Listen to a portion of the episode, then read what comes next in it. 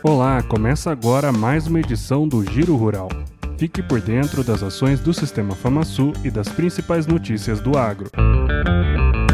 O presidente do Sistema FamaSul, Marcelo Bertoni, o diretor tesoureiro Frederico Stella e presidentes dos sindicatos rurais dos municípios do Pantanal se reuniram com o governador Eduardo Riedel em Campo Grande. Durante a agenda, os produtores demonstraram preocupação que a nova legislação interfira na produção pecuária no bioma.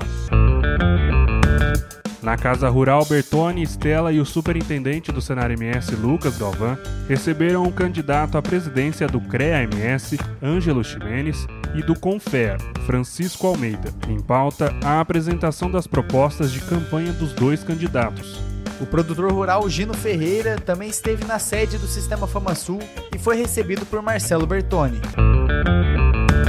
Terminou o ciclo estadual 2022-2023 do programa CNA Jovem, com extensa programação e apresentação dos resultados dos desafios para o presidente do Sistema FamaSul, Marcelo Bertoni, e egressos de outras edições do programa.